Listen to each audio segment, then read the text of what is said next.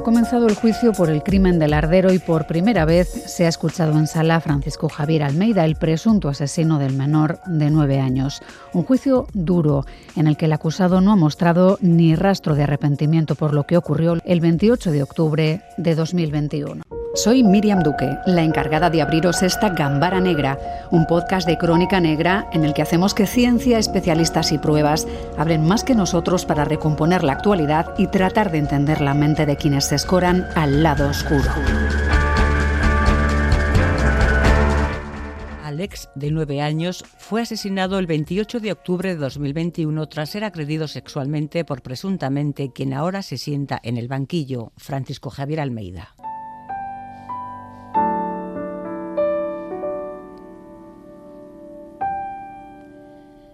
El Ministerio Público relata que aquel día los vecinos del Ardero, en La Rioja, celebraban la fiesta de Halloween. Los menores ya habían salido del colegio y correteaban disfrazados por la plaza. Con el rostro pintado, Alex llevaba una peluca de color caoba y una túnica blanca.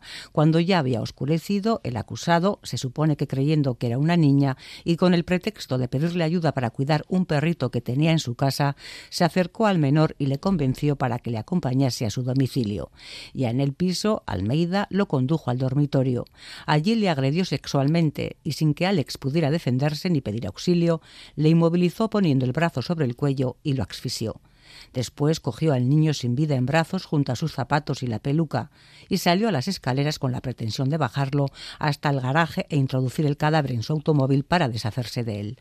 Sin embargo, fue sorprendido por los vecinos y los policías que estaban buscando al niño y lo arrestaron. Cuando la Guardia Civil se llevaba al detenido, la indignación de los vecinos era infinita.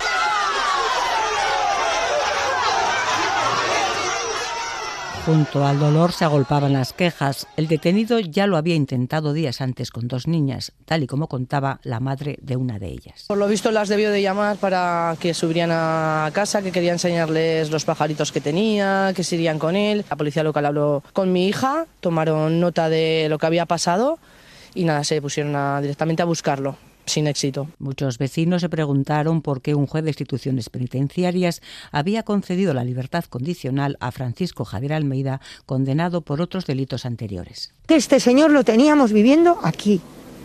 Nadie nos avisó. En el camino ha habido un montón de errores. El primero, este señor cuando sale ¿Qué seguimiento se le hace? ¿Por qué no una pulsera telemática? Desde abril de 2020, Almeida estaba en libertad condicional después de pasar 22 años en prisión por, en 1998, agredir sexualmente a una joven navarra en Logroño, a la que luego apuñaló hasta acabar con su vida. Además, en 1993 fue condenado a siete años de cárcel por otra agresión sexual a una menor. El tío de Alex, en nombre de la familia, siempre ha reclamado justicia. Que queremos salir a la calle y no tener que ir con miedo que mi sobrino sea el último, que no haya más. Desde la muerte de Alex, dice la abogada de la familia, no han levantado cabeza. Eh, están muy mal y estos días se recrudece todo un poco, pero bueno, eh, hay bueno pues nerviosismo con una mezcla de, de muchas ganas que se haga justicia por Alex, el fiscal y la familia de Alex piden para Almeida, de 56 años, prisión permanente revisable por un delito de asesinato y 15 años de prisión por el delito de agresión sexual. Lo relatado ocurría el 28 de octubre de 2021. El Ministerio Fiscal y la acusación particular y popular piden para el acusado prisión permanente revisable por asesinato y otros 15 años más por agresión sexual. Y en sus primeras palabras se ha mostrado serio, sin titubeos ni flaqueza. El presunto asesino de Alex ha reconstruido su propio relato de lo ocurrido. ¿No es más cierto que usted lo llevó a la vivienda, a su vivienda, eh, para, porque sabía que en la vivienda era más fácil agredirlo y era más fácil matarlo? No no era mi intención. Entonces, ¿con qué intención llevó usted al niño? No era mi intención ni agredirlo ni matarlo. ¿Qué pretendía usted entonces hacer con el niño pues en no casa? Sé, no sé decirle. No se acuerda de todo, dice, porque había bebido mucho alcohol y asegura que no le violó, pero la acusación no tiene dudas de los hechos. Considera que el acusado es el asesino del niño y que los hechos fueron de tremenda crueldad. Yo que no hay ni una sola duda de que fue él el asesino.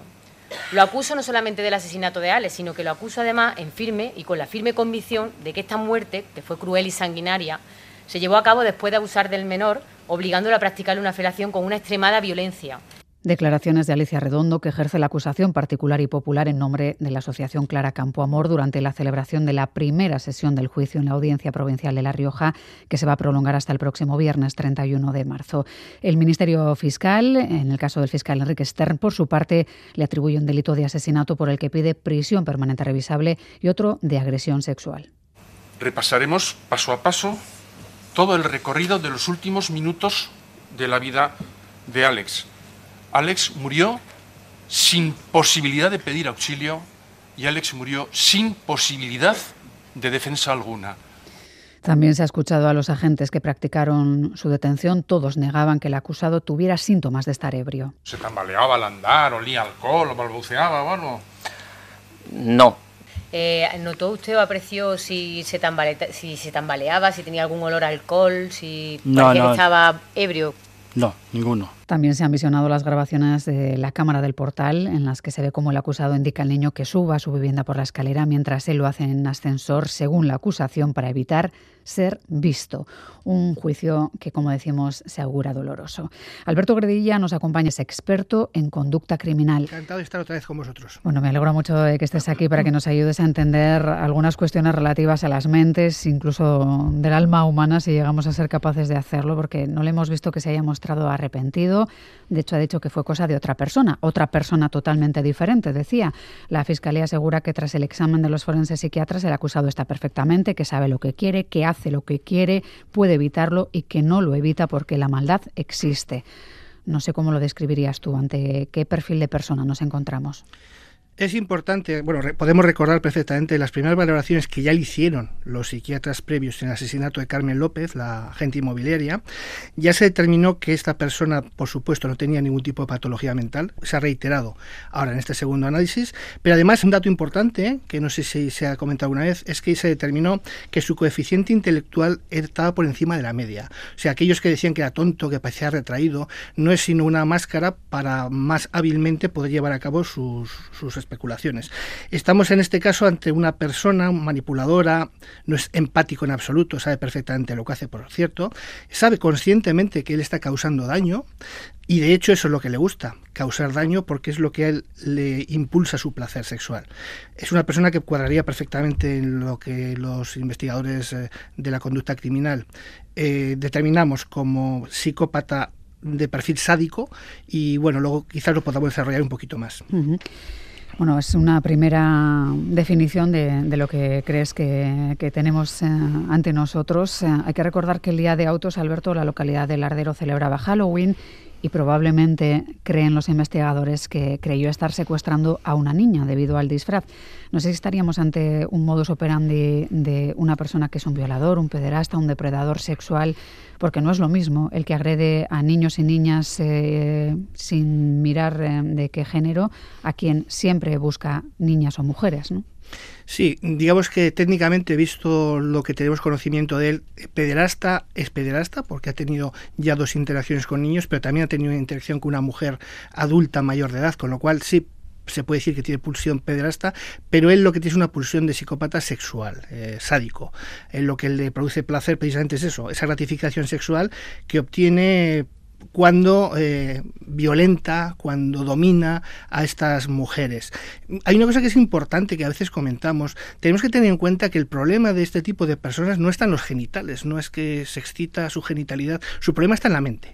Entonces, eh, ha habido muchos debates últimamente en los medios respecto a qué medidas se pueden poner, hay posibilidad de hacer algo, etcétera. Al final, como el problema es mental, mm, aunque a una persona, pongamos el ejemplo, se le castra químicamente, este no serviría de nada, porque buscaría otra forma de obtener esa gratificación sexual mental. De hecho, damos cuenta que él le gusta el dolor que infringe.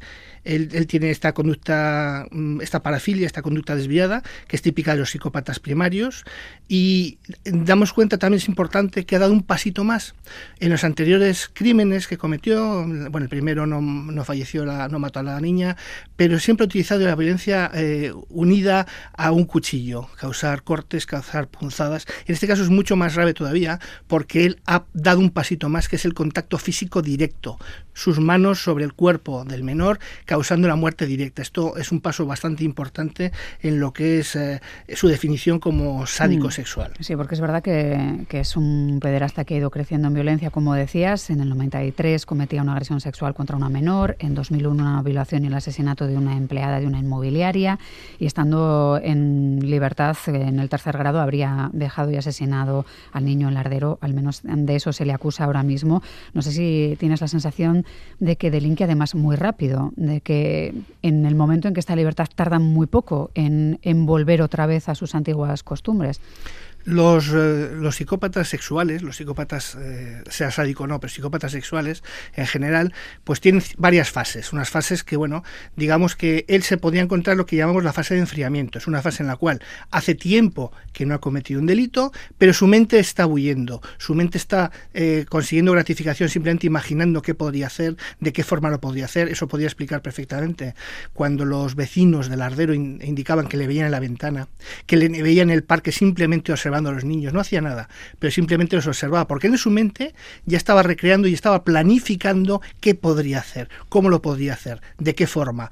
Y bueno, él puede contenerse en cierta medida hasta que sus impulsos no le permiten ya más y dar rienda suelta a lo que ha estado planificando tanto tiempo. Termina esa fase de enfriamiento sexual y pasa a la acción, planificada en su mente durante mucho tiempo. Claro, estamos en una persona que claramente ha crecido en, violencia por la evolución que acabamos de, explicar. Estamos ante una persona peligrosa, a pesar de la imagen que está tratando de transmitir en ese juicio, diciendo que, hay momentos que los tiene en una nube, que todo no lo recuerda, con la voz más o menos eh, sin altibajos, sin, una mirada desafiante que a veces encontramos en, eh, en algunos acusados. A pesar de toda esa imagen que quiere construir, ¿es peligroso? Por supuesto, yo creo que no cabe ninguna duda. De hecho, bueno, sí que ha dado, como comentabas antes, Miriam, un una cierta evolución a peor, claro, aumentando su violencia sexual. En la primera fueron a la niña punzadas, pero no la mató. A la segunda, la agente inmobiliaria ya la mató con 17 puñaladas profundas. Una la, prácticamente seccionó el cuello y la otra fue la, final eh, puñalada mortal en el corazón. Y ahora ha dado un paso más, que es utilizar sus propias manos, mm. que es lo que comentamos. Lo sí que va avanzando y por supuesto que es peligroso. También comentabas, Miriam, el tema de que ha cambiado un poco de estrategia, ¿verdad? Si nos si acordamos, el último juicio, cuando estuvimos hablando con el magistrado que había dirigido el Tribunal del Jurado en el último juicio que sufrió, él estaba faltón, estaba crecido, se enfrentó a la fiscal, etcétera. En este caso vemos que está apaciguado, parece una pobre persona, no recuerdo, no sé, no eleva la voz. Es una nueva estrategia que, bueno, pues evidentemente está impulsada por su abogado, por su fiscal, por su abogado de, la defensa, que es lo lógico, donde cambia totalmente estrategia. Mm. Es obvio que él no va a poder eh, eludir o intentar levantar cierta duda a lo que ha hecho, porque está tan claro, está tan claro que su estrategia de decir yo no lo he hecho no sería lógica, no sería razonable. Entonces ahora, pues lógicamente lo que parece que está impulsando es decir,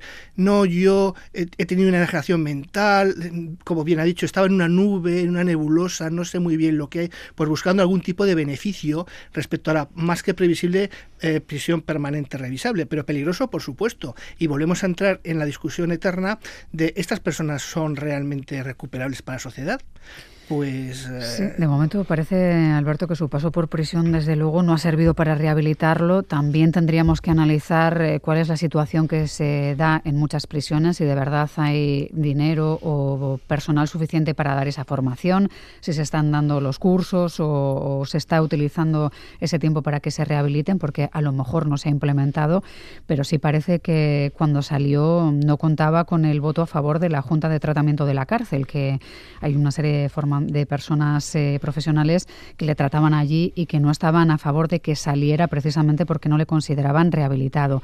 Es muy difícil rehabilitar a una persona con este tipo de pulsiones, sobre, todo, sobre todo porque, claro, está en una cárcel masculina, ahí no va a tener ese tipo de pulsiones por motivos obvios, pero nada más salir, si no se ha rehabilitado, actuará. Pues es, eh, la palabra imposible, pues quizás eh, no puede utilizarse porque quién sabe, igual puede haber un caso que sí se puede llegar, pero parece muy demostrado y la mayoría de los investigadores y, forenses, etcétera, estamos muy en la idea de que este tipo de personas, ese tipo de perfil concreto que estamos viendo ahora es bastante imposible de rehabilitar. En la prisión no hay ningún problema, no tiene estímulos, no tiene posibilidad de hacer nada, de hecho son presos modelos, que por eso consiguen muchas veces beneficios penitenciarios, pero claro, en la calle otra vez está eh, a rienda suelta, está a su disposición, puede hacer lo que quiera.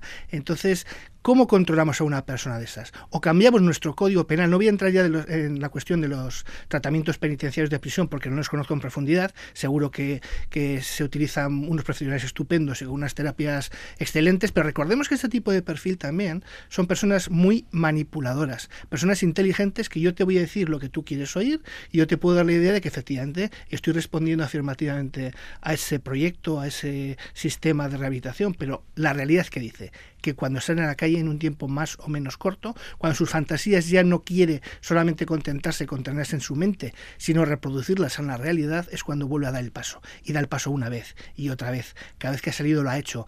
Eh, habría que dar un cambio jurídico en el cual a una persona que realmente está libre porque ha cumplido su condena, porque ha cumplido todos los requisitos que se le imponen, ¿Se le puede poner una pulsera telemática que indique que mm, contra su voluntad hoy en día no porque no existe esa anotación o esa circunstancia que esté en el Código Penal. ¿Se le puede castrar químicamente a una persona de estas características?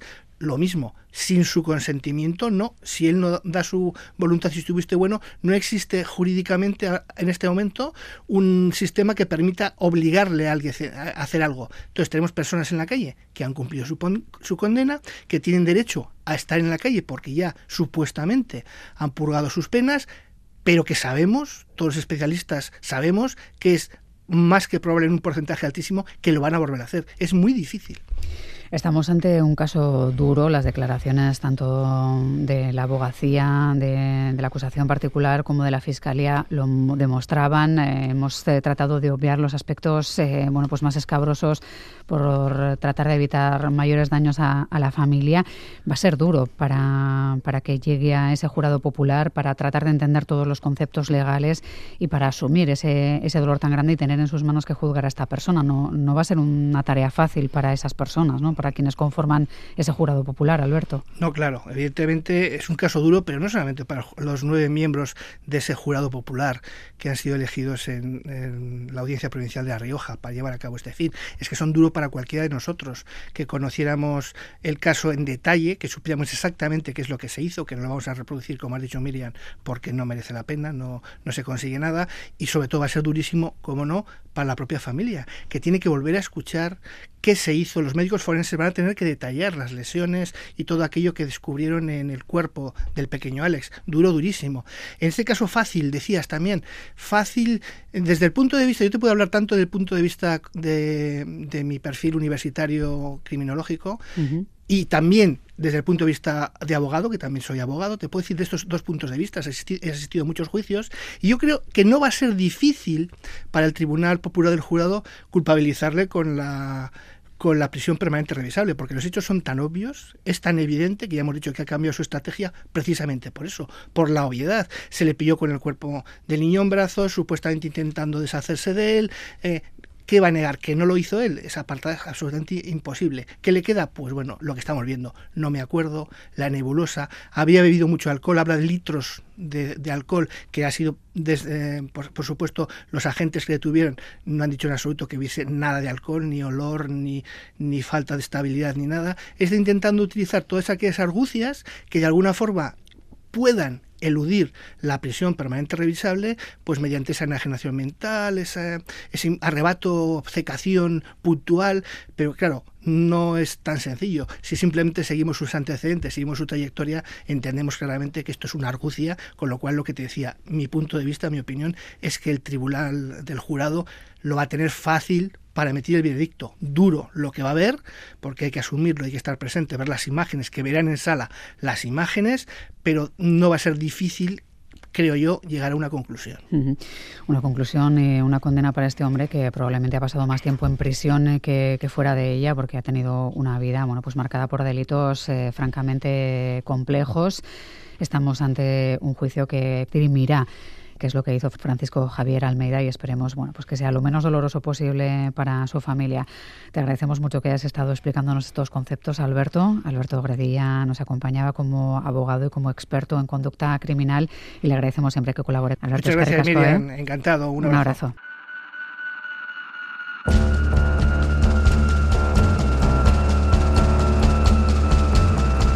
Gambara Negra, el podcast de crónica negra e investigación de EITB Podcast.